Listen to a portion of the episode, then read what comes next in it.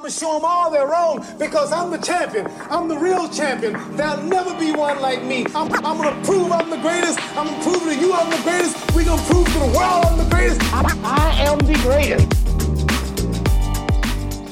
Estamos en Busto de Bureba, a 45 minutos de Burgos, con Aitor, Aitor Goicochea. ¿Lo he pronunciado bien? Bien, bien, bien, bien dicho. Bienvenido, Aitor. Muchísimas gracias y gracias por esta oportunidad. No, gracias a ti. Por fin lo hemos conseguido. Sí, ha pasado tiempo, sí. Sí, sí, sí. Eh, Aitor, tienes aquí un centro de formación para seguridad privada y pública. Eh, tienes un curso para septiembre organizado. ¿Nos cuentas más sobre el curso? Sí, es un curso que está preparado para eh, la formación de guardas rurales, guardas de caza y guardapesca marítimo. Es el curso preparatorio que es obligatorio para poderte presentar al examen de la convocatoria de la Guardia Civil. Vale, vale. Eh, más o menos una fecha próxima. Sí, son las dos primeras semanas de septiembre, dura dos semanas, son 15 días, 15 días en donde los alumnos están con nosotros, el precio incluye el alojamiento, las comidas, las prácticas de campo, prácticas de agua, prácticas de tiro, que son obligatorias, hacemos lo que son salidas al Museo de la Radio Internacional, eh, tenemos todo el temario, lo que es online, con la plataforma online, damos el temario también sobre papel.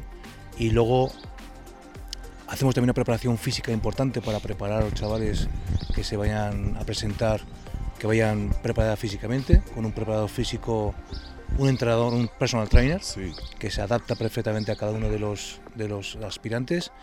Y luego lo más importante es que el curso no termina a las dos semanas, sino que siempre hay, un contacto continuo hasta el día del examen con, con todos los profesores. Sí, y ya veo que aquí la naturaleza os ayuda. Sí, la verdad que sí, la verdad que sí. Por eso el entorno que estamos en los Montes Obarenes, que es un parque natural, ayuda no solamente es el entorno, sino que a un relax, a un aprovechamiento mejor lo que es del tiempo, a que la gente tenga contacto con la naturaleza. Damos clases, lo que es metidos en el monte, es totalmente diferente y, fuera de lo normal.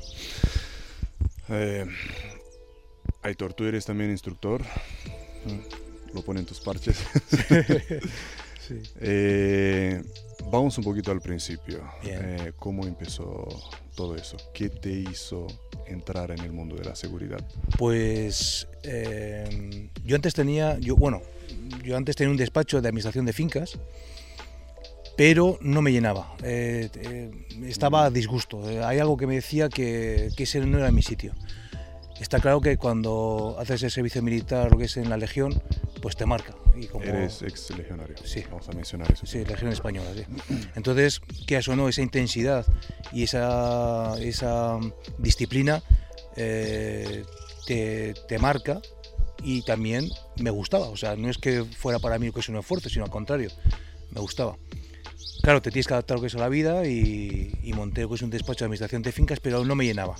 Entonces un día decidí cerrar lo que es el despacho, lo cerré lo que es de la, de la noche a la mañana, como se suele decir, y me preparé para el tema de ser escolta, escolta en el País Vasco, con muchos escoltas en este país que hemos trabajado lo que es en el País Vasco, y la verdad es que no me arrepiento ni un solo minuto de haber hecho ese cambio, porque realmente es donde empecé a sentirme que era útil, me sentía lo que es, eh, que estaba haciendo un bien, lo que es por la sociedad, y la verdad es que hay más formación, más cursos. Y sí, sí. ¿Cuánto tiempo has estado ahí? Realmente yo fui uno de los que entré tarde comparado con otros compañeros que llevan desde el 80, desde el 90. Yo entré lo que es en el 2000 y hasta el 2012, dos añitos. ¿Cuánto acabó todo? Sí, prácticamente cuando ya se, se acabó todo, sí. ¿Y ahí se te ocurrió el tema del centro de formación o has seguido con la, con la educación? La verdad, la verdad, Lynn, es la siguiente. Y es que cuando quieres formación y necesitas formación, te das cuenta que necesitas formación, me apunté a todos los cursos que había en España y fuera de España. Yo me apunté prácticamente a todos. Hice una grandísima inversión en dinero que es en la formación, pero me daba, me daba cuenta de que algo fallaba. Había algo que no me cuadraba había entrenamientos que no eran reales, había formación impartida por algunos ex policías, ex guardias civiles, ex militares, ex, ex, ex, que a veces en el País Vasco, con las, consecuencias, con las, con las características del País Vasco, no eran adaptables. Hablamos de la primera década de los 2000, ¿no? Exactamente, eso es. Estamos hablando de, de la primera década de los 2000. Entonces, eh, yo preguntaba más, y, y, preguntaba más, y preguntaba más, y me di cuenta que digo... Era, eras el, ahora desde el punto de vista del instructor, eras el que cuando preguntaban, ¿alguna pregunta más? Sí, sí, sí, sí, sí. Tenía varias, tenía varias, sí, sí, sí, la verdad que sí. Bueno. La verdad que sí, pero es porque, porque yo siempre llevo una filosofía y es que si es carpintero tienes que ser el mejor carpintero del mundo. Si es albañil tienes que ser el mejor albañil del mundo. Podemos intentarlo. Sí, no digo que lo vais a conseguir, sí. pero podemos intentarlo. Cuando partes de cero, lo más importante es la actitud.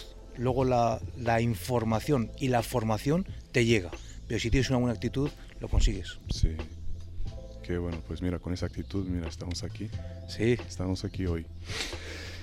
Eh, vale, y vamos por la línea del tiempo. Bien. Eh, mm, has hecho unos cursos de, de, instructor. ¿Cómo fue que, que, entraste? ¿Cómo fue que te decidiste ser el que enseña? Que ya, lo, ya has dicho que lo has probado todo. Sí, la verdad es que tuve la tremenda suerte, tuve la suerte de entrar que es en un grupo de instructores, eh, un grupo de instructores eh, policiales. Era el único privado, uh -huh. personal privado dentro de un grupo de instructores eh, policiales. Tengo que dar las gracias a Emilio Bolea y a TDP, que fue él quien me dijo que yo debía estar dentro de ese grupo y participé en un montón de cursos de formación a nivel policial. Entonces, claro, eh, yo quería preguntar, ¿y después de esto hay algo más? ¿Hay algo más? Hasta que me di cuenta de que no había más. Ajá. Ahí llegas a un punto de la formación en el que no hay más, porque la verdad solo hay una. Si te están disparando, tienes que disparar. Si te están atacando, te tienes que defender.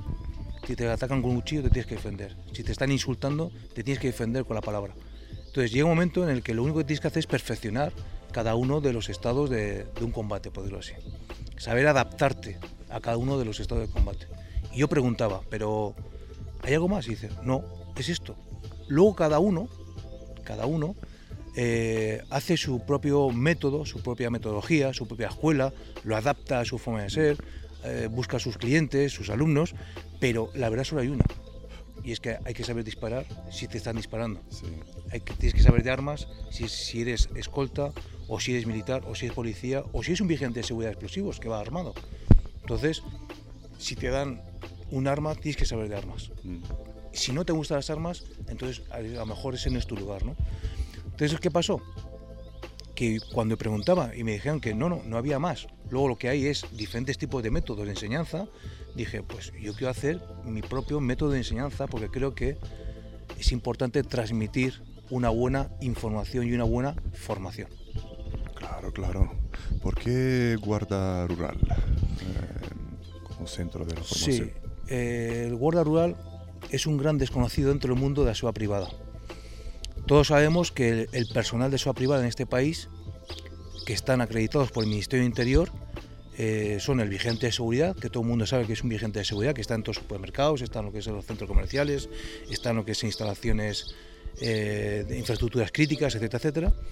Luego tenemos el vigente de explosivos, tenemos el escolta, el detective privado, el jefe de seguridad, el director de seguridad, pero es que luego está el guarda rural, el guarda de caza y el guarda pesca marítimo, que estas tres últimas figuras las gestiona directamente la Guardia Civil. Entonces, el guarda rural, que precisamente este año se cumple el 171 aniversario de la creación de este cuerpo a través de la, de la reina Isabel II, luego, eh, cuando ya en el 86 ya se creó lo que es la figura de la ciudad privada, eh, ya se metió a los guardas dentro de la figura de eh, como figura de persona de seguridad privada. ¿Es el guarda rural el, el, el, como el ranger de Estados Unidos? Sí. ¿O ¿Con quién lo en, Estados Unidos el ranger se considera más um, como el agente medioambiental aquí. Mm. Un ranger que es que depende del estado, depende de lo que es de, de, del gobierno, por decirlo así, sí. eh, que es policía, ¿vale? Pero policía eh, rural. Vale, vale. Aquí es como si fuera un agente medioambiental o un SEPRONA de la Guardia Civil. Mm. ¿Qué pasa? Que cuando tú eh, vas a Estados Unidos o vas a Canadá y dices que eres guarda, ellos no entienden esa figura, pero si dices que eres ranger, te entiende, pero es un ranger privado.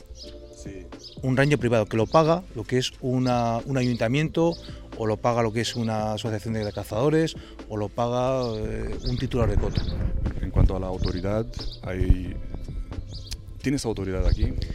¿O está un poco restringida? A ver, eh, la autoridad como tal, con la palabra autoridad, eh, no hay que confundirla con la autoridad policial. Nosotros tenemos una, una autoridad, entre comillas, que ya viene definida por la ley de SOA privada, en donde se nos permite realizar lo que es un registro de vehículos, podemos pedir lo que es documentación y en caso de ser agredidos, en caso de ser agredidos, la pena que se pone a esa persona es en consideración de agente de autoridad.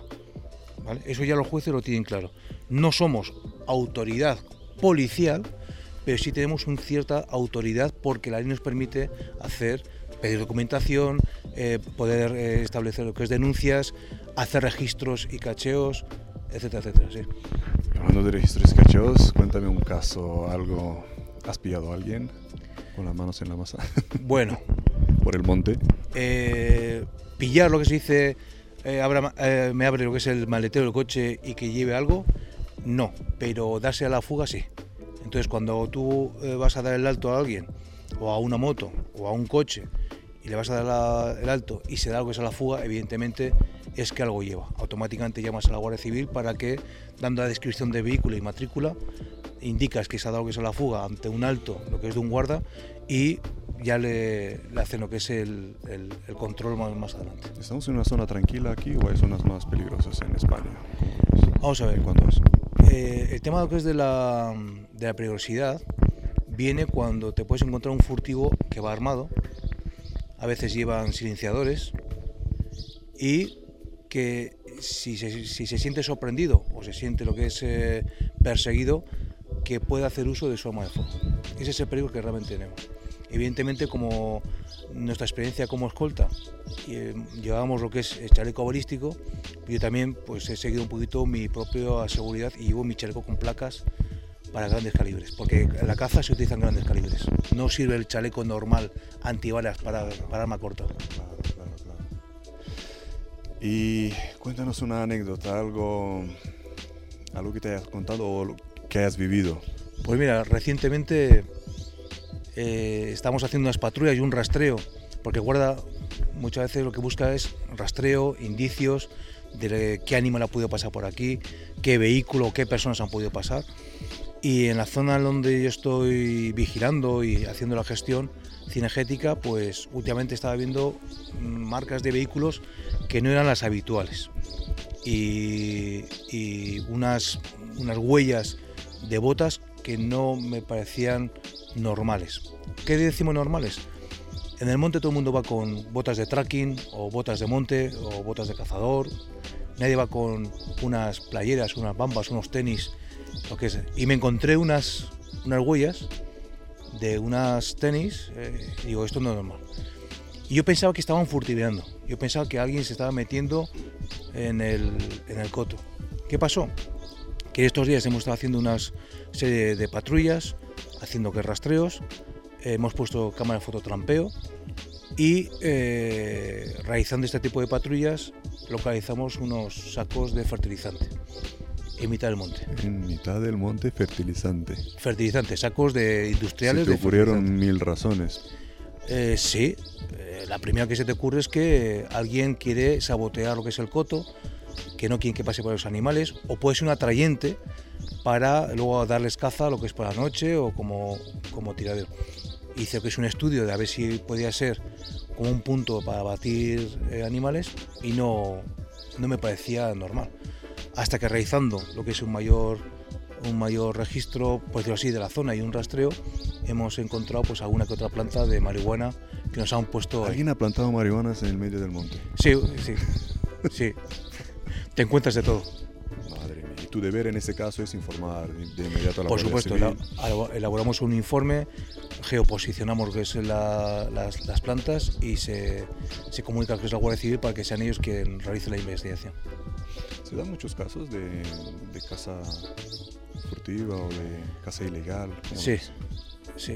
De hecho, mm, tenemos dos tipos de cazadores. El cazador que, eh, que paga su licencia, que tiene sus armas, lo que es en regla, y que quiere pagar lo que es un coto. Y luego tenemos el que, eh, siento decir esta palabra, pero el que está enfermo de caza. Sí, ¿no? Hay gente que está enferma de caza. No le importa que le pongan sanción, si le, si le pillan y le cae una sanción de 1.500 euros las paga, si le quita las armas consigue otras armas. Y que tampoco le importa el animal. Y no le importa mucho más el animal. Es el hecho de, de, matar lo que es animales. Contra esos hay que, hay que defenderse, sí, por supuesto que sí. ¿Y cómo ves a los, a los estudiantes? Eh, ¿Les gusta les gusta eso? ¿Tienes una gran afluencia o, como te decías, es un poco desconocido el, guarda? Vamos a ver, eh, lo que es curioso es que eh, a nivel policial, como puede ser la Guardia Civil, como puede ser la, a nivel político, como puede ser los gobiernos, las autonomías, incluso lo que es los ayuntamientos, desconocen la figura de guarda cuando históricamente siempre ha habido un guarda, lo que es en todos los pueblos. Yo ahora tengo la fortuna de ser alcalde de este pueblo donde estamos y, los de aquí, los propios vecinos, me dijeron que hace años, en el, en el 46, en 1946, del 46 al 50 y pico, aquí había hasta una casa del guarda que vigilaba no solamente los animales, sino también el tema de posibles incendios, el tema de la cosecha, el tema de daños de la cosecha, y había un guarda que vivía lo que es en el propio pueblo. Esa figura de guarda se ha ido perdiendo porque no hubo un relevo generacional y ahora poco a poco con el tema de las explotaciones agrarias, con el tema de robos de aceituna, robo lo que es de, naranjas o mandarinas o de ajos, eh, cada vez son más las asociaciones de agricultores o cooperativos que contratan que contratan lo que es guardas para hacer ese tipo de vigilancias. Ya, pero no por una no por, no por una medida del gobierno, digamos, sino es que la gente es quien... La gente, exactamente. Es como si un centro comercial sabe que tiene que poner vigilancia privada porque evitar robos, evitar robo de cartera, etc. Mm. Otra anécdota que sé que las tienes. Otra anécdota. La, hombre, eh, siempre queda en el recuerdo el primer servicio de escolta que, que haces. Y, y recuerdo con mucho cariño además que me tocó me tocó un concejal, un concejal lo que es de eh, un concejal del ayuntamiento de Hermo, en Vizcaya, en el País Vasco. ¿Cuándo? Eso fue en el 2000, 2003, 2003, 2004 por ahí. Y la verdad es que una plaza difícil, porque es muy, un pueblo muy pequeño, ahí todo el mundo se conoce, y, y la verdad es que damos un montón de escoltas y no podía ser de bajo perfil. No, no, no, no, no, no. Además, luego aprendes que hay dos formas de ser escolta, ¿no? Una es de, como, como solemos decir, puede ser rojo, puede ser gris. El rojo es el que es imposible que puedas ocultar tu forma, tu condición. Todo el mundo sabe lo que eres y lo que haces. Y luego está el, el, gris, ¿no? O perfil muy bajo, que nadie sabe lo que eres, pasas desapercibido. Y claro, con esta cara que tengo y con este cuerpo que tengo es imposible. Y si te pones una gafa de sol, te pones una gorra. Y por tu caminar. Y, tu forma de caminar, etcétera, etcétera, pues yo siempre era muy un perfil, un perfil que se notaba mucho. Entonces no me importaba, siempre manteníamos las distancias y la verdad es que bien, bien. Y la anécdota es que a los pocos días que me cambiaron de servicio y, y revisando los contenedores encontramos lo que es una mochila. Una mochila. Entonces automáticamente se inició todo el protocolo que es de, de, búsqueda, desactivación de explosivo. Tuvimos que salir por otra ruta que no nos gustaba, no gustaba mucho. Era, de, era de libro, se notaba que era de manual de ETA, de cómo te pongo aquí para que te vayas por un lado y a lo mejor el explosivo está en otro lado. Y la verdad es que lo pasé mal. Son estas experiencias que te marcan y no se olvidan. Sí, se aprende, se aprende un montón. Se aprende mucho, sí. ¿Algún error que has cometido y del que has aprendido mucho? Muchos, muchos errores. Porque precisamente comentando un poquito el tema de la formación, eh, cuando la formación que se daba entonces, que era una formación muy rápida porque hacía falta muchos escoltas, hacía falta renovar los escoltas, etcétera, etcétera, la formación era muy rápida. Era, te preparo para examen, haces el examen, haces ejercicio de tiro y venga, a la calle hasta cursos de fin de semana, me imagino. Casi, casi. Entonces, claro, con ese tipo de preparación sales a la calle pues como un cordero. Como un cordero. Entonces, claro, eh, coger práctica en la calle es lo peor que te puede pasar. Hablamos de muchísimos escoltas, Aitor. ¿Qué ha pasado con ellos cuando todo eso se acabó? Pues la verdad es que eh, según se iba acabando el tema de los atentados y se oía el tema de tregua, las empresas que evidentemente eh, querían jugar con el tema eh, económico, con el tema del beneficio, empezaron a despedir a los escoltas con una falsa promesa de que a los escoltas se les iba a dar un trabajo de vigilantes en otras zonas, etcétera, etcétera. Al final el resultado ha sido todo, ah, o, o pasar a violencia de género. ¿Qué, ¿Qué, ha pasado? Que, que, también con esto de la crisis no ha habido dinero para poder invertir en la protección de violencia de género. En el País Vasco es cierto que se está haciendo algunos servicios de protección de violencia de género, pero no como para eh, aguantar a todos los escoltas que estábamos en... en Estamos hablando de miles. ¿No? Estamos hablando de 3.500 escoltas wow. en una superficie que entonces, por media, era eh, la parte del mundo con más densidad de escoltas, eh, superando a Colombia, superando que es a Estados Unidos, superando lo que es a, a zonas de alto riesgo. Estamos hablando del País Vasco nada más, ¿no? Solamente del País Vasco. 3.500 escoltas o casi 4.000 escoltas en una superficie muy pequeña. Imagino que conoces de algunos que se han reinventado y están trabajando en algo que no tiene nada que ver con su formación gente que ha quebrado, que Por no ha podido seguir adelante y gente que a lo mejor ha salido fuera de España a trabajar. Por supuesto, tengo, eh, tengo muy buenos amigos en el que, por ejemplo, dos amigos eh, hicieron carrera, ahora están de detective privado, otro eh, estuvo ahorrando y ahora tiene su restaurante, su bar y tiene lo que es su propio negocio. Y luego tengo un montón de amigos que están trabajando, y se fueron a los atuneros, a los, a los barcos, otros están trabajando en lo que es en Irak, otros están en lo que es en Sudamérica. Entonces, el que le gusta y, y, se siente profesional, al final encuentra un trabajo en cualquier parte del mundo. Y hablando de cualquier parte del mundo, ¿por dónde, por dónde has estado? A ver, bueno, lo que puedas contar, ¿no? Eh, sí, eso es lo que se pueda contar. ¿sí? no, es muy sencillo, es muy sencillo. Eh, tuve la oportunidad de, de, estar en Canadá varios años, un par de años, dando formación, lo que es a, formación precisamente de, protección en una unidad de protección de testigos, eh, a SWAT Team, lo que es de Winnipeg. Y, y, la verdad es que fue una experiencia muy enriquecedora porque en Estados Unidos, aunque parezca mentira, existe el riesgo de explosivos, existe el riesgo de, de, de, bandas organizadas. Los Ángeles de Infierno, por ejemplo, son uno de ellos. Y los Ángeles de Infierno, con el tema que es policial, pues tienen sus amenazas, sus amenazas de muerte, etcétera, etcétera. Y eh, en aquella época fuimos a dar una formación precisamente de buscar, buscar localización de explosivos en vehículos, puntos de activación, lo que es en, con explosivos, porque entonces sí que había una amenaza directa de los Ángeles de Infierno a ciertos policías por el tema de... ¿De qué año estamos hablando? Estamos hablando del año 2009, 2009-2010. Sí.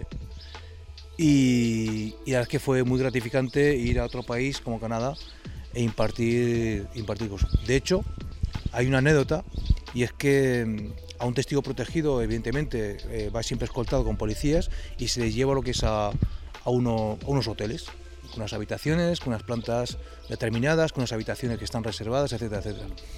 Y fue curioso porque eh, a veces el desparpajo español, la cara que tenemos los españoles algunas veces, pues hizo que yo me pudiera colar como un trabajador más lo que es en el hotel, una puerta de acceso que es de, de los empleados y llegué hasta la habitación. Decía, soy José, José el mexicano. Sí, sí, yo creo que yo creo que vieron este es inmigrante, este es mexicano sí, sí, sí, y, y, este viene a trabajar. Y entonces ahí donde eh, a veces hace también una auditoría de seguridad, ¿no? Viene bien compartir experiencias con otros países, con otras unidades de, de protección que ellos tienen una, una, unas características de protección o que es una zona que no tiene nada que ver con otra zona que es diferente por el modo superandi de, las, de la banda organizada. Mm, para salir fuera, ¿cómo crees que hay que resaltar para conseguir trabajo fuera? ¿Algún, algún truco o para los chicos que quieran salir? Vamos a ver. Por mi experiencia y por los compañeros que, que, que hemos tenido y por el paso que tuve en Irak, que fue muy poquito, estuvimos muy poco tiempo, yo estuve muy poco tiempo, porque una de las cosas importantes es el tema de los idiomas. Por ejemplo, a mí se me da muy, se me da muy mal lo que es el, el inglés. En cambio se me da muy bien lo que es francés. Entonces, si yo hablo bien el francés y, soy, y me dedico a ese tema de protección, pues a lo mejor tengo que ir a unos países de francófonos. Puede ser lo que es África, puede ser lo que es el este, lo que es de Canadá, eh, algunas partes lo que es de, de, Asia, también se habla lo que es eh, antiguas colonias francesas, ¿vale? Pero si no sabes hablar lo que es inglés, tienes que buscarte en unos, países, tienes que adaptarte, por decirlo así. Vale, el inglés, mm, por si a lo mejor trabajas con compañeros que hablan inglés o si la empresa que te emplea es eh, de origen inglesa, pero los españoles tenéis las Américas, incluso en Estados Unidos sí. se habla mucho el español y América del Sur y Central, eh, hablando español. Sí es un gran mercado para...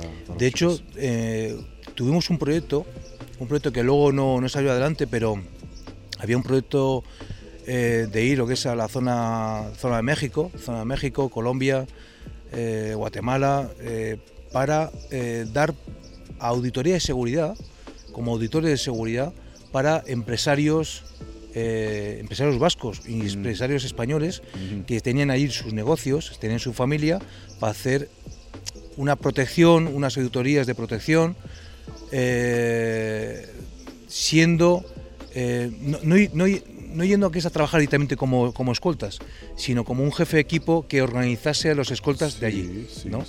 Y no obstante eso, sino hacer investigaciones sobre los escoltas, investigaciones sobre que el personal que trabaja que es la, dentro de la casa, ¿eh? más bien de investigador, de asesor, de asesor por decirlo así. Mm. Entonces hubo un, un, proyecto que era muy bonito, pero también hace falta contactos.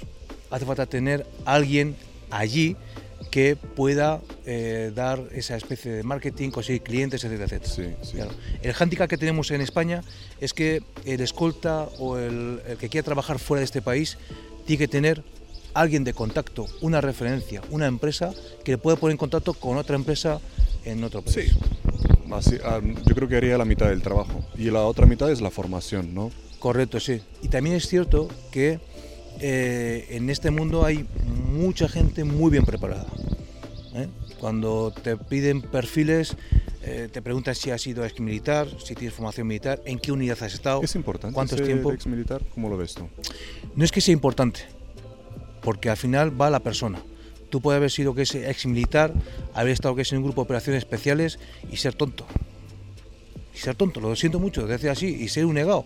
¿Por qué? Porque como estás dentro que es un grupo, a lo mejor tu tontería mm, se diluye dentro que es el grupo.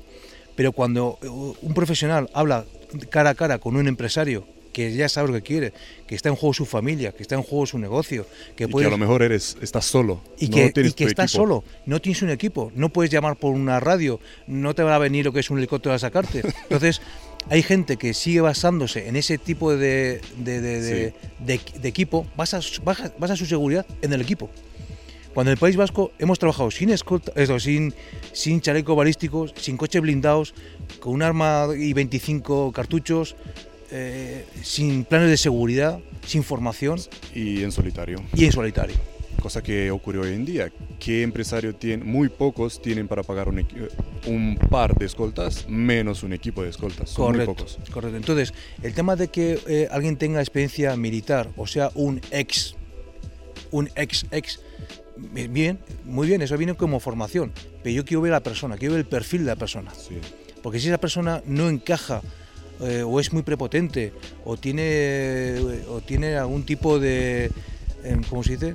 De carencia, porque hay gente que tiene muchas carencias que intenta suplirla con la parte profesional.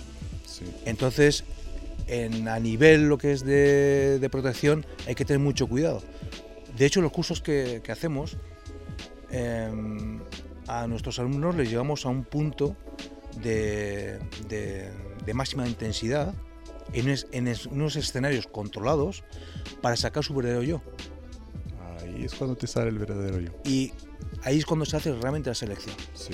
Entonces, otro de esos proyectos que teníamos para hacer ese tipo de protección y auditorías era hacer una selección de personal, con unos cursos formativos en donde a la persona se lleva que es a máximo estrés, bajo unos escenarios controlados, en donde realmente sería superhéroe yo. Sí, donde ellos mismos se rinden o deciden Correcto. empujar. Correcto, porque por mucha formación que tengas, si tú tienes unos miedos como persona, esos miedos van a salir cuando más tensión vas a tener Sí. o cuando más lo vas a necesitar. Sí. Eh, ¿Qué tal trabajar con mujeres?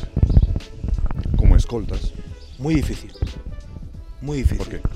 Vamos a ver, eh, el tema de la protección en violencia de género, eh, hay que, primero hay que transmitir lo que es a la, a la mujer que se ¿Te refieres a, a la mujer como cliente? a la mujer como víctima o como cliente, Vale, correcto. vale, Vale, Entonces, una mujer que ha sido maltratada y se le pone que es una escolta, de la noche a la mañana, cuando un policía le dice a usted vamos a poner que es una escolta privado, eh, es un cambio muy fuerte, es un cambio radical en lo que es en su vida, en donde a lo mejor tiene que modificar algunas costumbres de su vida, tema de rutinas, el tema de zonas de ocio, eh, tiene que hacer algo de caso a lo que es al escolta. Ahí es donde puede venir ya un pequeño rechazo, como diciendo, no, no, yo soy la que te voy a hacer mi vida, eres tú que me tienes que proteger, cuando mejor puede poner en riesgo la vida de los dos. ¿no? Bien, es cierto que en este país está funcionando la escolta en la violencia de género porque todavía no hay un historial de que haya habido agresiones hacia la escolta o hacia una mujer que tenga lo que es escolta. Entonces, un escolta eh, acompañando a una mujer ya es disuasorio para un posible que es agresor. Porque todavía no tenemos, eh, no hay suficiente, eh, suficiente historia como para poder decir que Vale. eh, ¿vale? es difícil trabajar Sí. con una persona que ha sido agredida y que a la hora de, de- de decirle vamos a cambiar de rutinas, tiene esa dificultad añadida. También suele tener los hijos y no puedes cambiar a veces las rutinas, porque a las 9 de la mañana hay que llevar a los niños al colegio, a las 12 hay que recogerlos, Sí. las clases, entonces es, es Sí. más complicado. ¿Y qué tal la mujer en el gremio de los escoltas? Una es, ne- compañera. es necesario. El mejor equipo que se puede montar es un equipo mixto. Mujer, hombre, escolta. ¿Por qué? Porque si la mujer escolta tiene lo que es a un eh, VIP hombre, puede pasar más desapercibido que si van dos hombres juntos uno detrás de otro. Sí. En cambio, la mujer, por su condición, pasa más, desas- más desapercibida que, eh, que un hombre o dos hombres. Un equipo mixto Claro. es lo ideal. Claro, claro. Y ya más animo a que sean más mujeres las que sean guardas, sean vigilantes, sean escoltas, Sí. se metan con ese gremio. Por supuesto que sí, son necesarias. Eh, Y por cierto, dime. por mi experiencia, son más agresivas, Sí. son más defensivas y no rinden tan fácil.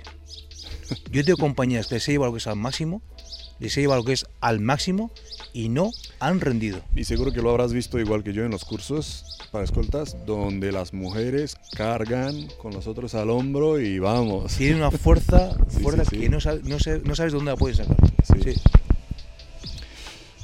¿Qué tan lejos has llegado a ver españoles por donde has andado por el mundo? Ahora que me viene lo que es eh, varios, varios nombres de compañeros, sí, sí, Sí. sí.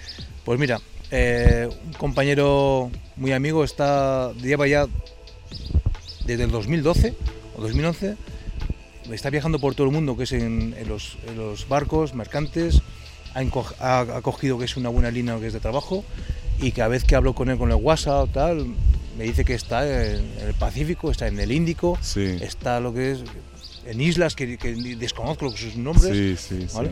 Luego tengo otro compañero que eh, si no está en Irak, está en Bagdad, está en Irán, está lo que es en Afganistán, Sí. con una empresa lo que está también inglesa. Y, y luego tengo un compañero que le he perdido la pista. eh, sé que está trabajando porque en el Facebook algunas veces publica, publica muy poquito, que está en Sudamérica, haciendo algunos trabajos también en Sudamérica. Y hablando de las redes, eh, ¿crees que alguien que, que está mm, trabajando debería de estar activo en las redes o tener cuidado con las redes? O... Las redes sociales tienen su parte buena y su parte mala. Ujú. Entonces, una persona que está trabajando, eh, que está trabajando de- en un servicio de protección, evidentemente tiene que mantener eh, la cautela de no publicar nada que alguien pueda interpretar o que le pueda dar pistas de dónde está, Sí, qué está sí, haciendo, sí. con quién está, etcétera, etcétera. Sí. ¿eh? He visto chicos que publican cosas que han hecho el año pasado, eso ya no, que han hecho hace mucho tiempo, cuando ya, por ejemplo, eh, ha, estado en una misión hace dos años o hace cuatro años y lo publica hasta ahora. Eso mm, no le afecta ni a él ni a, ni a mí, Mientras no se digan nombres ni o digas... dónde eh, va a estar. Corre, efectivamente, eso es, eso es. ¿Alguno de tus mayores desafíos? Más cerca. Más cerca. Ay, vale, por- para que no pille eso. vale, vale. De tus mayores desafíos. Mi uno de mis mayores desafíos fue, precisamente fue dar clases en Canadá con inglés que, Wow. que desconozco. La verdad es Básico, un inglés básico. sí, un Span English de estos malos, encima malos. Pero no podías haber hablado en francés ahí o no era la zona. Eh, aunque en Canadá están los dos idiomas, son los dos idiomas oficiales, la costa este es más francófona Claro. que el resto del país. Entonces, eh, el resto de los, eh, de los policías hablaban lo que es eh, inglés. Inglés. Tuve la, tuve la fortuna y la suerte de tener ahí un, un policía compañero que era, era chileno, ya estaba nacionalizado lo que es en Canadá, y entonces eh, cuando yo me trababa o no podía seguir, pues me traducía lo que es en inglés, Sí, que sí. fue de grandísima ayuda. Sí, sí. Algo que te enorgullece mucho de tu vida profesional. Buah. Buah. Eh, mi proyecto de vida y mi proyecto profesional. Me voy a explicar. Muchas veces nos dejamos llevar por el trabajo, nos dejamos llevar y al, fi- al final somos como un cacho plástico que va flotando en el mar. Ujú. Son muy pocos los que deciden tomar las riendas de su carrera profesional o de su vida. Yo decidí ser escolta, decidí buscar la mejor formación por el mundo, decidí luego ser instructor e intentar ser uno de los mejores instructores que puede haber en este país. No sé si algún día conseguiré. Lo que sí te puedo decir es que los alumnos que, que- que pasan por nuestro centro se van muy contentos y se van como amigos, no se van como, como alumnos, se van como amigos y como compañeros. Sí. Entonces, me enorgullezco de poder desarrollar una labor formativa e informativa Sí. de tal manera que el que se vaya se lleva todo lo que sé, no me guardo nada. Ujú. ¿De qué me sirve a un compañero decirle algo que no le va a funcionar? Y estoy poniendo en riesgo su vida. Sí. Es al contrario, tengo que darle la mejor formación para que luego él se la pueda transmitir a otro si quiere. O que le diga a otra persona, vente donde Aitor, o a su centro de formación que te va a dar la mejor formación. Aitor, ¿algún cliente de alto nivel? Bueno, tengo, tengo la suerte de, de haber estado protegiendo, cuando en mi época de escolta, al presidente de la cadena hotelera Silken y el grupo Urbasco, aquí en el País Vasco, en Vitoria. Eh, ¿Qué tal como protegido? Muy bueno, muy bueno. Muy bueno porque este es el típico protegido que, eh, aunque no quería protección porque fue- les fue impuesta, eh, era reacio que es al tener lo que es eh, Ujú. protección, cuando ya se dio cuenta de cómo hacíamos las cosas, cómo trabajábamos, cómo no tenemos ese agobio sobre él, damos... eh, trabajamos más bien con un plan de seguridad que lo Sí. que es una pura acompañamiento, que hay una gran diferencia entre acompañar, donde va el voy yo, o trabajar con un plan de seguridad que analizas, sabes dónde es la zona de riesgo, dónde puede haber un posible atentado, puntos negros, puntos de observación, puntos de ejecución, Ujú. eh, cuando vamos con el coche, tema de rutas, etcétera, etcétera. Entonces, sí. entonces se relaja, no es que se relaje, sino que ya entró en una confianza de que ya sabía que teníamos profesionales y que se dejaba llevar. Y hay gente que con vosotros es cuando aprenden sobre los escoltas. A lo mejor tienen una idea del escolta como guardaespalda, que sabemos que hay una gran diferencia. Correcto. Correcto. Y además, eh, entre protegidos, cuando algún protegido tiene un mal escolta, que es muy celoso de su trabajo, que no le deja vivir lo que es al, al- que trabaja como acompañante, Sí. que no trabaja con un plan de, de- de protección, que, no, que no trabaja con, ni con un diseño ni ha hecho ningún tipo de estudio sobre lo que es el protegido, etcétera, etcétera, ese protegido, cuando habla con otro protegido, habla mal de es del Dice, escolta. no cojas una escolta porque te van a amargar la vida. Entonces, el, el protegido que luego le van a poner escolta o tiene escolta, y tiene la, la idea de que le va a tocar un mal escolta. Sí, sí. ¿Cuál sería el error fatal de un escolta que puede cometer? Vamos a ver. Yo creo que tiene dos errores. Un escolta primero tiene que analizar cuál es su verdadero yo, cómo es él como persona. Esto es como una pareja. Si tú no te conoces a ti mismo, ¿cómo vas a conocer a la, pareja que tienes mm. enfrente? Entonces, un escolta o cualquier persona, vamos, un vigilante, un guarda, lo primero que tiene que saber es cuál es su verdadero yo, cuál es su perfil. Se tiene que conocer a él bajo estrés. Si no es capaz de dominar bajo estrés su propio yo, o su ego, o su carencia, o su perfil, o sus miedos, o sus miedos, cuando llegue el momento que realmente tenga que trabajar o que realmente sea necesario lo que es eh, su, su acción, a lo mejor no reacciona, a lo mejor no trabaja, a lo mejor no es capaz de hacer una buena reacción. Entonces, el primer error que tiene que cualquier persona que trabaja con armas, que trabaja acompañando, que trabaja pues, con un, en un equipo de protección o que tiene jefes por encima, es no saber cómo es él. Yo a todos mis alumnos, la primera clase que les doy es conoce tu propio yo. Y lo podemos hacer de dos maneras. Uno, te vas a un psicólogo y que te haga una serie de entrevistas de encuestas, de preguntas para que saque tu perfil psicológico, o vienes a nuestro centro, te pones bajo estrés y te podemos hacer un análisis de cuál es tu perfil bajo estrés. Es muy interesante, editor. Eso es como cuando vas a un médico y te manda eh, un análisis de sangre. Claro. ¿Te das cuenta? Tú te encuentras de maravilla. Yo estoy muy bien, me encuentro bien, pero vas, te hace un análisis de sangre, más profundo y dices, colesterol, tienes la tensión alta o la tensión baja, eh, la vista la tienes fatal, no escuchas, no oyes. Entonces dices, ah, no, eh, evidentemente tengo un perfil eh, físico que no está adecuado. Bueno, pues en el perfil psicológico es muy importante, es muy importante tener un equilibrio no hay que ser ni un Superman ni hay que ser lo que es un, villano. Hay que tener lo que es un punto intermedio. Por eso, los grandes profesionales, la que gente dice, Joder, este es un buen amigo, un buen compañero, es el que tiene un perfil plano, que decimos nosotros. Un perfil plano es que es capaz de mantener la calma cuando estamos calmos y es capaz de mantener un trabajo calmoso o en calma bajo tensión. Eso se aprende entrenando, entrenando, formándose, formándose y sobre todo conociéndote cómo trabajas bajo estrés. Es muy importante. ¿eh? Entonces, el primer error que cometemos es no conocer nuestro propio yo. Y el segundo error que cometemos es creernos que lo sabemos todo. sí, muy común. Muy común. Entonces, claro, eh, ¿cuándo llegas a un momento de maestría o de instructor? Cuando sabes que ya lo sabes. Cuando yo sé lo que sé, es cuando digo, ahora te puedo transmitir.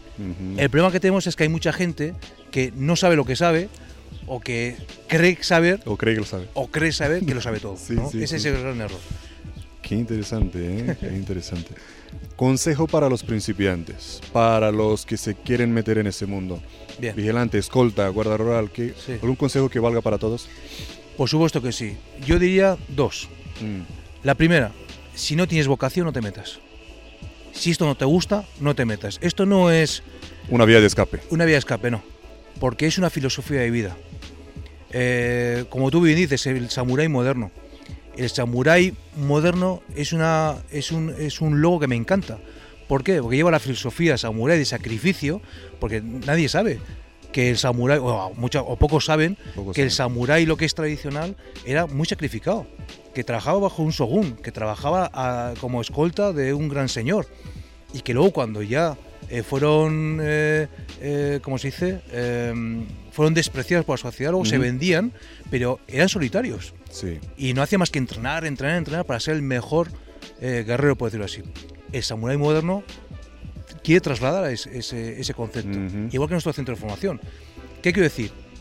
Que primero tienes que tener una vocación por lo que quieres. Esto no es una vía de escape de me meto policía, me meto escolta, me meto eh, vigilante y luego si me sale algo más eh, ya cambiaré. No, eso es un gran error. Primero vocación. Y lo segundo, constancia en tu trabajo y constancia en tu formación. El que creas que por hacer un curso básico para poder entrar ya lo sabes todo, no. Tampoco hace falta tener 25 años de experiencia para saber, sino que invierte parte de tu sueldo, un 10%, un 20%. Esto es programarse. Si yo gano, es que yo gano 1.000 euros al mes. bien, no pasa nada. No es capaz de ahorrarte 25 eh, euros, 50 euros al mes. ¿Para un curso del año que viene? Para un curso del año que viene de 500 euros, o 500 euros, ya, pero es que ya los tienes, porque tú has ahorrado. Sí. Entonces, no hace falta que estés eh, todos los años, o mejor dicho, todos los días o cada seis meses haciendo cursos, no, sino elige muy bien. En el mercado hay academias, hay centros de formación que son muy buenos, que dan una formación muy buena, adaptada a la realidad que, te corresponde. Por ejemplo, nosotros en el centro de formación, a los vigilantes, a los guardas, estamos dando cada vez más importancia a la, eh, el uso de la fuerza es un tema que es muy olvidado. Entrenamos tiro, entrenamos defensa personal, entrenamos un montón de técnicas, entrenamos, pero ¿y la palabra? Cuando el 90% de la intervención es con la palabra. O más. O más. Técnicas de negociación con un cliente difícil. Técnicas de eh, cómo interactuar basándonos en la normativa legal española de hasta dónde puedo llegar. Y si yo tengo una información legal, con normas legales como es el Código Penal, la ley de enjuiciamiento criminal, la ley de seguridad privada de este país, yo a una persona la puedo destrozar, por decirlo así, solamente con la palabra. Y si tengo que llegar a las manos para defenderme, para defenderme, o tengo que realizar una detención, sabré hacerla porque tendré la parte física. Entonces, una de las grandes cosas que creo que tenemos que empezar es a, saber hablar, saber negociar, para que si eso no funciona, hacer una escala de confrontación adaptada a lo que es a la amenaza. Yo creo que esto valdría mucho como consejo, porque esa sería la siguiente pregunta, un consejo para los que están ya activos como escoltas. Bien, muy buena pregunta. Volvemos a, lo que antes te contestaba. La primera que, si, imagínate, imagínate, Imagínate que mañana hacemos un curso conjuntos entre los dos de, eh, de escoltas, de protección. Bien. Lo primero que te diría es, antes de dar nada, vamos a preguntar cómo es la gente. Vamos a saber cuál es su punto negro, que yo que le llamo así. ¿Cuál es su, su peor punto? ¿Cuál es el punto que esa persona la puede activar? Muchas veces eh, habrás visto situaciones de enfrentamiento entre compañeros porque uno, igual, le ha dado con el codo o igual ha hecho un mal comentario y otro se pone fuera, fuera de tono. Ese es el punto negro.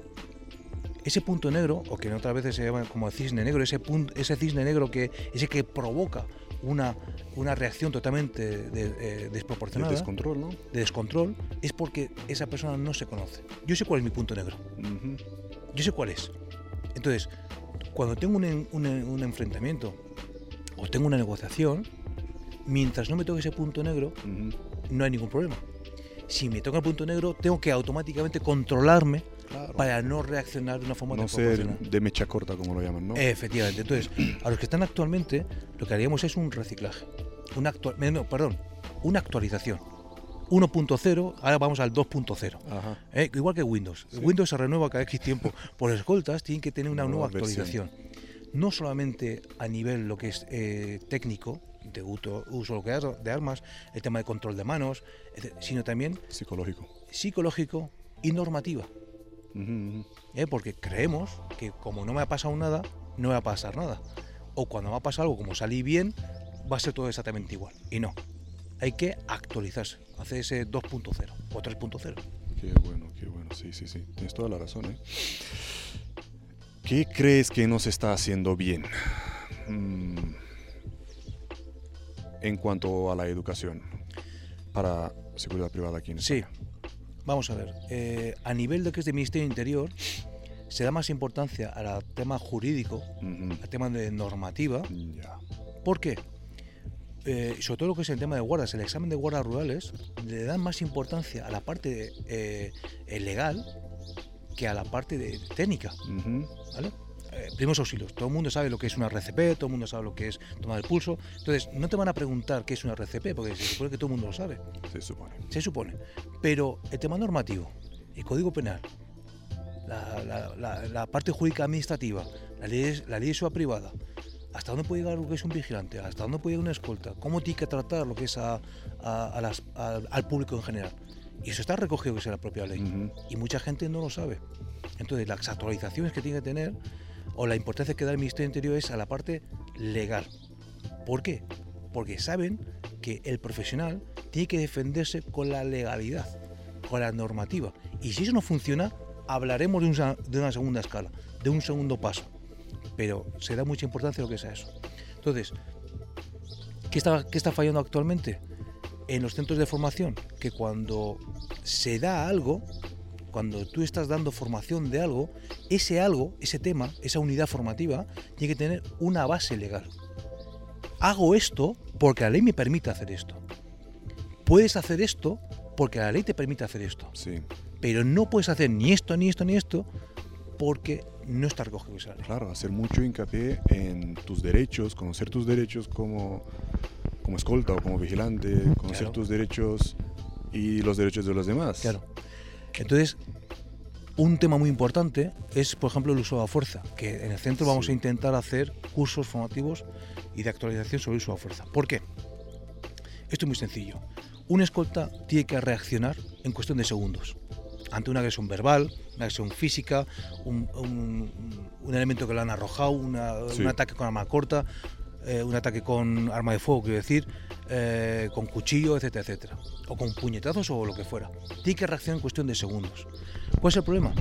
Que el fiscal, el abogado y su señoría, lo que es el juez, tienen seis meses, seis meses o siete meses, un año, para estudiar tu caso de una reacción que has tenido que, que hacer en 1,5 segundos o en 2 segundos. Ujú. Y encima, no solamente reaccionar durante un tiempo muy corto, sino encima tener una actuación durante X segundos que todo lo que hagas va a ser analizado segundo a segundo por gente que no está especializada en uso de la fuerza y que van a analizar en Si fue proporcional o desproporcional. Claro. Entonces, unas cosas que también decimos a nuestros, a nuestros alumnos es eh, explicarles qué es la oportunidad, qué es la congruencia y qué es la proporcionalidad. Porque mucha gente lo desconoce. Desconoce que tener la oportunidad de defenderte, conoce la congruencia que es elegir el medio defensivo que mejor se adapta o que es a la amenaza que estamos recibiendo y la proporcionalidad es el uso de ese elemento que has elegido. ¿Un escolta qué elementos tiene? Un arma de fuego, 25 cartuchos, sus manos y la palabra. no tiene más. Ujú. Entonces, un escolta que está recibiendo un ataque, si no es, capaz de ser congruente, si por un ataque verbal saca su arma de fuego, al, al escolta lo van a lo van a crujir lo que es en el, en el juzgado. Por ejemplo, muchos vigilantes están siendo condenados y sancionados no por la actuación que han hecho, que ha sido correcta, sino por el uso. Es decir, una negligencia. ¿A qué se llama esto? Yo voy al gimnasio y estoy haciendo inmovilizaciones. Pero cuando estoy haciendo una movilización, que es correcta, Mm. llego al suelo y se rompe una muñeca. O se luxa lo que es un hombro. El juez no te va a condenar por la acción de lo que es de hacer la defensa, sino te va a condenar por el daño que has hecho. Claro, Entonces, hay que tener muchísimo cuidado con las consecuencias. con las consecuencias. Sí. Y ese es el miedo que hay en este país. Ujú. Muchísimos policías, muchos vigilantes no actúan porque tienen más miedo al juez que la, propio, eh, la propia agresión. Sí, sí. Entonces, ¿cuál es el fallo de ese momento? Es la falta de una buena formación jurídica de este país y cómo puedo adaptar mi técnica Ujú. a esa normativa jurídica. Y no lo vas a sa- saber si no conoces tus derechos. Exactamente. Esa es la actualidad. Ahora en el futuro, ¿cómo ves la seguridad privada en un próximo futuro en España? Tengo un doble sentimiento. Tal como está la situación, ¿no? Tengo un doble sentimiento. Pero te, voy a decir- te vamos a hablar de, de datos objetivos. Vamos a ver. Hay un sentimiento de que eh, al vigente de seguridad se le está explotando, mete muchísimas horas y se le paga muy poco. También es cierto de que el cliente intenta, intenta pagar lo menos posible. También es cierto que las empresas solo buscan lo que es un beneficio. Es decir, si estoy pagando X dinero que es al vigilante, tengo que rendir un 20% o un 30% que está basado en los gastos estructurales que tiene esa empresa. Una empresa cuanto más grande es, más gastos estructurales tiene, más gastos administrativos tiene. Entonces tiene que sacar mayor beneficio. Bien, el sentimiento que tengo es que hay muchos clientes que no pueden pagar y necesitan seguridad y van a empresas que no están en el convenio y no están pagando que es el convenio. Luego entonces estamos desmoralizando a un sector que es fundamental y es la seguridad privada, porque la policía no llega a todos sitios y la Guardia Civil no llega a todos sitios o cuando quiere llegar pues llega un poquito más tarde. Es muy fácil cuando estamos hablando que es una ciudad. En una ciudad tú levantas el teléfono y ya saben que en cualquier parte de la ciudad, en 5 minutos, 3 Sí. minutos o 7 minutos, tienes una, dos, tres, cuatro patrullas. La ambulancia y los bomberos. Pero el medio rural, que estamos en pueblos alejados y que el, el pueblo más cercano tengo que es a 7 kilómetros o a 14 kilómetros, entonces ya existe una tema, un, un tema de dificultad. Pero a la vez auguro un gran futuro que es la sociedad privada. Voy a decir por qué. Hay estadísticas que en Europa, países europeos, por cada, eh, por cada seis policías hay tres vigentes de seguridad. Mientras que en España, por cada seis policías hay un vigente de seguridad en activo. Wow. Entonces, sí o sí nos tenemos que adaptar. Sí. Sí o sí nos tenemos que adaptar. Entonces, se augura un gran futuro a la sociedad privada. Ahora bien, hay que ser conscientes de que a la sociedad privada se le puede dar todavía más funciones. Por ejemplo, en Inglaterra, eh, la sociedad privada patrulla las, las- las calles. No actúan, patrullan. ¿Y qué hacen cuando ven un delito? Llaman a la policía. Como hacemos los guardias rurales cuando estamos trabajando. Sí. Cuando veo si está viendo que es un delito, si puedo actuar, intentaré actuar. Y si no, llamo que es la Guardia Civil y que vengan ellos. Quiero decir con esto que hay que saber aprovechar el gran futuro que tiene la sociedad privada. No solamente a nivel lo que es de supermercados, centros comerciales, oficinas o, o- o edificios, sino a nivel lo que es de sociedad, en donde es un apoyo, es un auxiliar lo que es de la policía y que la policía tiene que ver al vigilante como unos ojos, unos ojos y unos oídos que están ahí para él poder actuar. Vamos a poner un, ejemplo. En el 2011 creo que fue, no, perdón, 2008, perdón, el 2008, en una conferencia que se hizo tanto con Guardia Civil, Policía Nacional, solamente los escoltas en el País Vasco, solo los escoltas en el País Vasco, en en un año hicieron más de 200 y pico mil llamadas a la Policía Nacional, a la Archain de Taiwán, dando información cosa que es muy agradecer por parte policial, porque Oh. tienen muchísima información. Wow. Bien, si esto no sabemos aprovechar desde el Ministerio de Interior, si ellos no saben aprovecharlo, están desperdiciando una oportunidad muy buena. Es cierto que hay que profesionalizar lo que es el sector. Hay que hacer cursos no de 180 horas, de tres meses o cuatro meses. Sí, señor. Una formación continua Sí. una formación extensa con muchísimas prácticas dentro que es de la propia academia para cuan- y una elección del personal psicológicamente hablando ¿vale? no todo el mundo vale para ser vigilante no todo el mundo sabe tratar bien lo que es al cliente o en función de tu perfil dónde puedes trabajar sí y dónde puedes trabajar no Claro. Si tienes un perfil muy agresivo porque entrenas muchísimo, porque te gusta lo que es estar muy activo, no puedes estar ocho horas de piso en un supermercado, porque te vas a quemar. Tienes que ir a un servicio, o mejor, más activo. Sí. Y viceversa. Necesitamos vigilantes de seguridad que estén en un centro de control, que sea un servicio de un perfil mucho más bajo. Por supuesto que sí. Pero existe un grave error de elegir perfiles altos, muy buenos, en sentarlos puestos, enfrente de, un ordenador. correcto, en puestos de trabajo de un perfil muy bajo Ujú. y viceversa. Sí. Entonces auguro un gran futuro que es para la sociedad privada. Siempre que tengamos el apoyo del Ministerio del Interior, Ujú. eh, tanto por Policía Nacional y por Guardia Civil. Optimismo, ¿no? Me gusta tu supuesto. optimismo. Por supuesto que sí.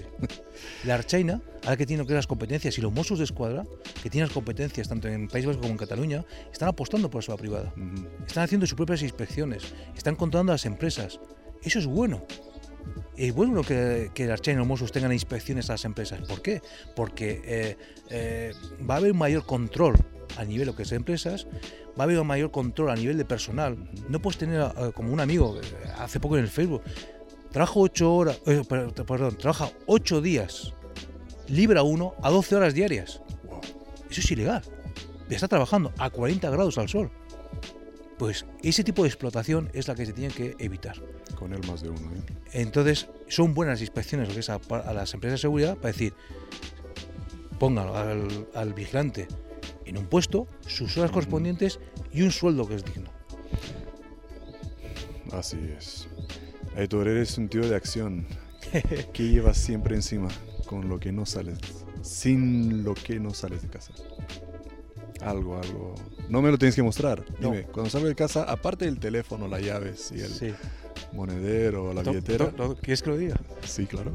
Bueno, vamos a ver. Como estoy en el mundo rural, Mm. como estoy en el mundo rural, eh, siempre llevo que es un, un pequeño cuchillo, una pequeña navaja. ¿Vale? Bien. Y nunca salgo de casa sin dos bolígrafos. Sin dos bolígrafos. Sí. ¿Tácticos o bolígrafos? Bic? Bolígrafos. Porque no es lo que tengas en la mano, sino el uso de lo que tengas en la mano. A ver, dame un ejemplo del uso del bolígrafo. Vamos a ver. Si yo llevo que es en el bolsillo, que es dos bolígrafos, y por casualidad tengo que es un control policial, que evidentemente los hay, y tengo la, la suerte o, o mala suerte de que tenga algún registro, el Guardia Civil o la Policía Nacional o Policía Local verá que son dos bolígrafos. Sí. Bien. Pero el bolígrafo me sirve para escribir. Pero si el bolígrafo lo agarro de una forma con puño cerrado, sí podría defenderme ante un ataque Mm, es decir, me puedo utilizar como un elemento punzante.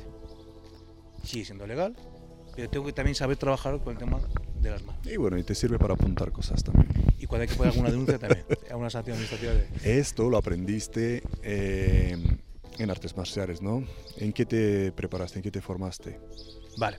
Eh, yo de pequeño, mi, mi padre me, me llevó a lo que es una clase de karate, porque él era karateca, la escuela Sotokan, la escuela clásica, me gustó, y de los cinco años Wow.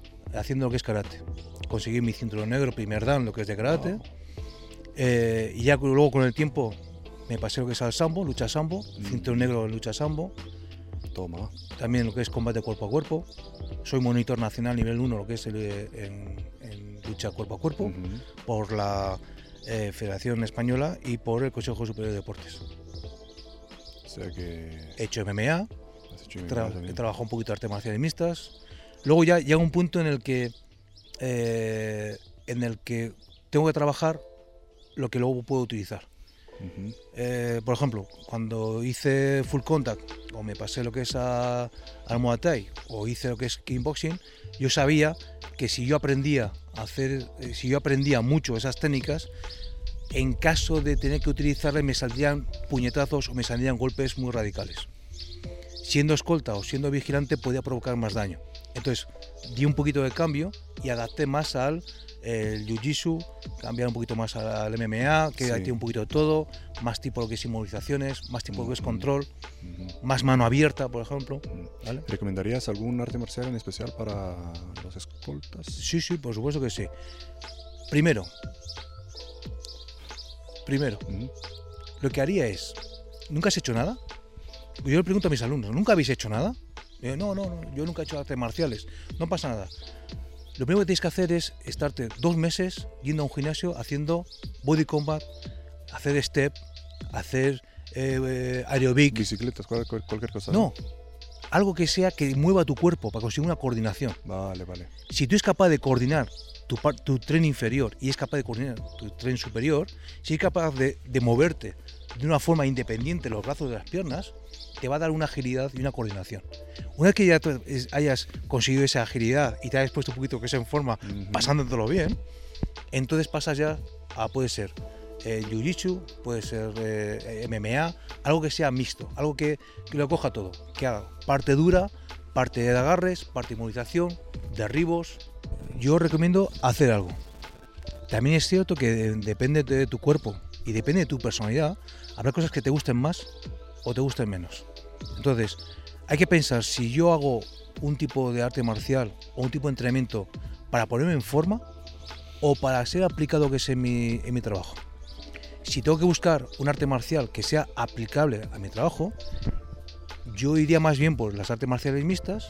El Karamaga, por ejemplo, es, una, es, Sí. un, es un arte marcial que, que refunde un montón lo que es de técnicas, ¿vale?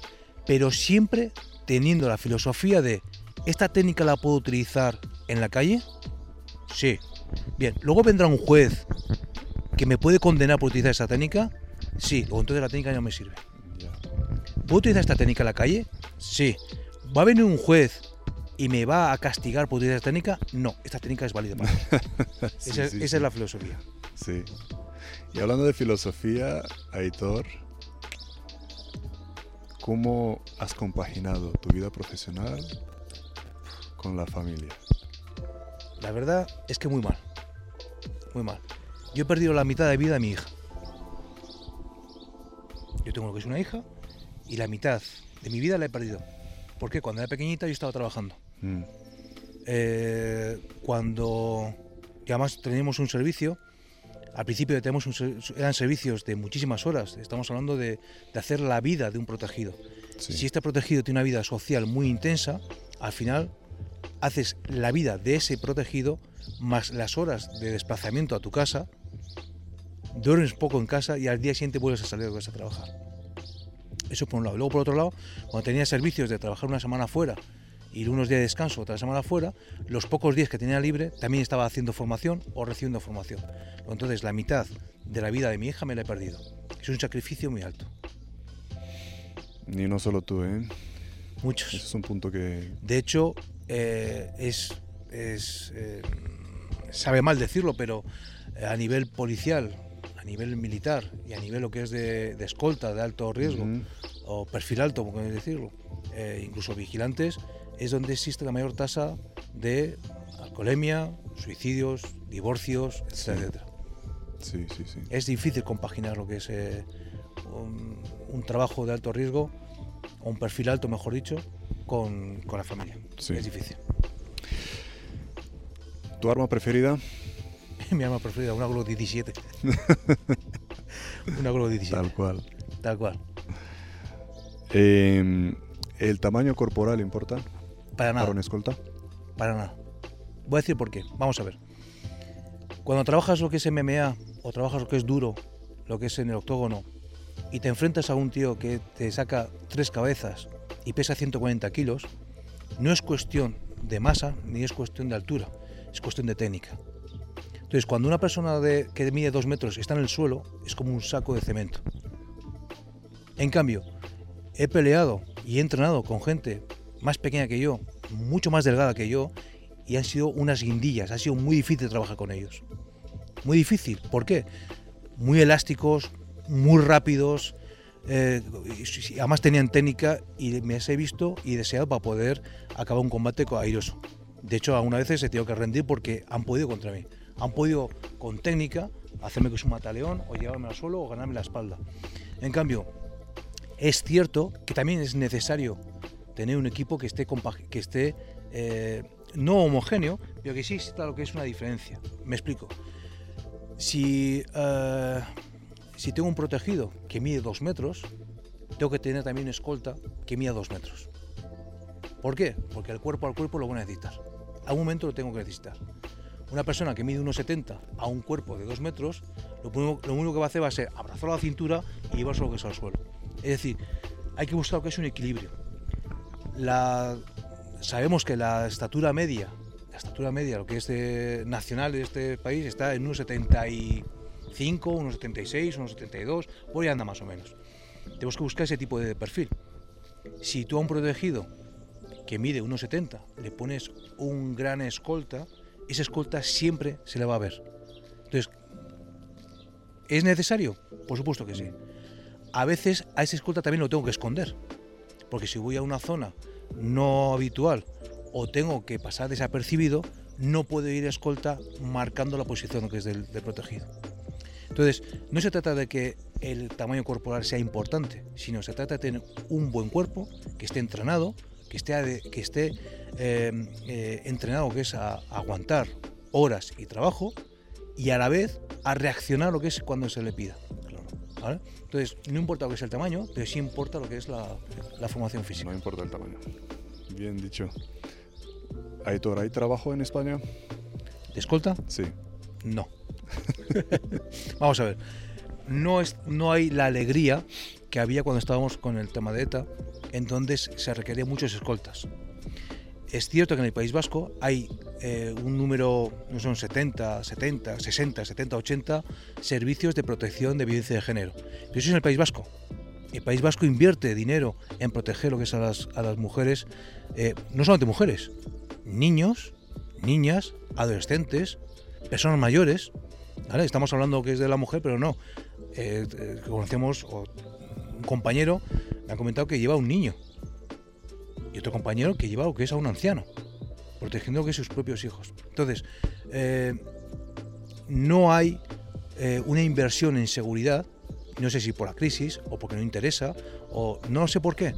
Entonces, ahora mismo existe un bajón, lo que es, eh, hay una crisis de escoltas en, en España.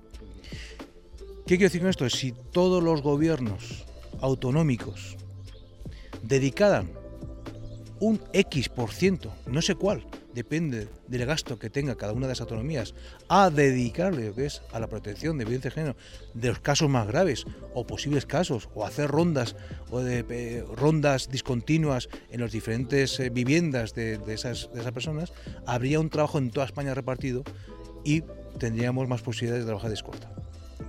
Por eso muchos compañeros que han tenido una buena formación están trabajando fuera de este país. Bueno, tendremos muchas más cosas para hablar, pero seguro que la gente tiene sus propias preguntas, así que ¿dónde te pueden encontrar? Bien, eh, te podemos dejar lo que es el enlace. Mi correo electrónico es eh, carcayú. Bueno, a ver, ¿por qué carcayú? ¿Por qué este nombre? Carcayú eh, es un animal, es un animal eh, típico canadiense. también se llama glotón. Si buscas en internet carcayú o glotón, te aparecerá este tipo de, animal. Eh, ¿Por qué? Eh, como puedes ver, yo mido 1,72. Soy ancho, 1,72, pero si me junto a una persona que sea un poquito más alta que yo, parezco como más chaparrete, como más abajo.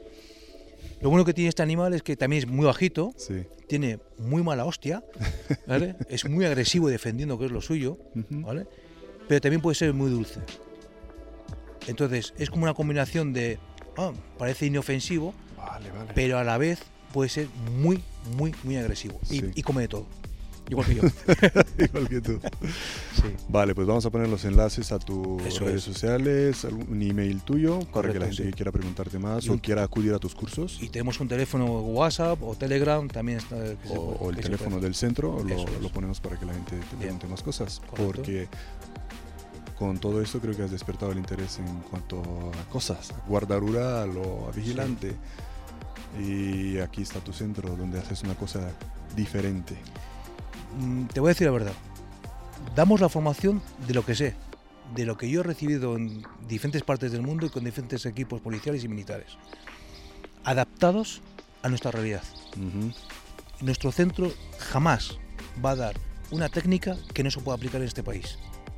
De hecho, cuando hacemos, por ejemplo, eh, defensa personal o hacemos instrucción de tiro, etcétera, etcétera, les digo, si algún día apliquéis esta técnica y os denuncian, yo como centro de formación voy como testigo para apoyar que esa técnica es correcta y es adaptada a lo que es la normativa legal de este país. Sí, bueno. Es la mejor garantía. Que un alumno pueda preguntar, ¿esta técnica la puedo aplicar en la calle? Y tú dices, sí. Pero esta técnica que aplico en la calle, ¿voy a ser condenado por un juez que va a tener seis meses para revisar mi caso, sí, entonces la técnica no vale. Todo lo que nosotros aplicamos está basado en una buena aplicación lo que es en el mundo real. Qué bueno, pues ya saben, hay un curso en septiembre. Empiecen a orar, empiecen a entrenar, a prepararse psicológicamente, físicamente, porque va a solicitar mucho. Sí. Y para cualquier pregunta, los enlaces van a estar en la descripción del vídeo. Perfecto. Aitor, muchísimas gracias por compartir todo eso con, con todo el mundo. Eh, no, la gracias la tengo que dar a ti, Alim, y a Samuel Moderno, que la verdad estáis haciendo una labor importantísima. Muchísimas gracias, Aitor. Y hasta una próxima, ¿eh? Pronto. Gracias. Listo.